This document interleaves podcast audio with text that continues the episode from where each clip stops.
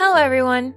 If you ever go to America, you might notice that the milk section at the store is pretty different than what you might be used to in China. This lesson will help you with the vocabulary you need if you ever go to America and want to buy milk at a store. In this lesson, we will learn how to ask a worker what kind of milk is available and where different milk products are. By the end of this lesson, you'll also learn a bit about the differences between the different types of milk products. Our second sentence is Okay, maybe I'll just go with the 2% milk.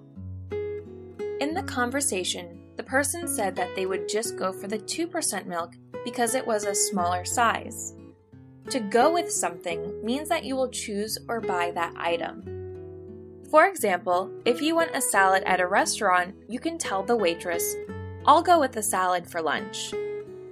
Or, if your friend asks you which color shirt looks better, you can say, I'd go with the blue one. If you prefer something, it means that you like something. So, when the person found out that the organic milk was in a smaller carton but was more expensive, they said, I prefer organic milk anyway. This means that they didn't mind the higher price because they like organic milk. For example, if your friend likes to drink black coffee but you don't, you can say, I prefer to have milk and sugar in my coffee. Again, to go with something means that you pick that thing. That's why in the conversation they said, Okay, maybe I'll just go with the 2% milk before finding out about the organic milk.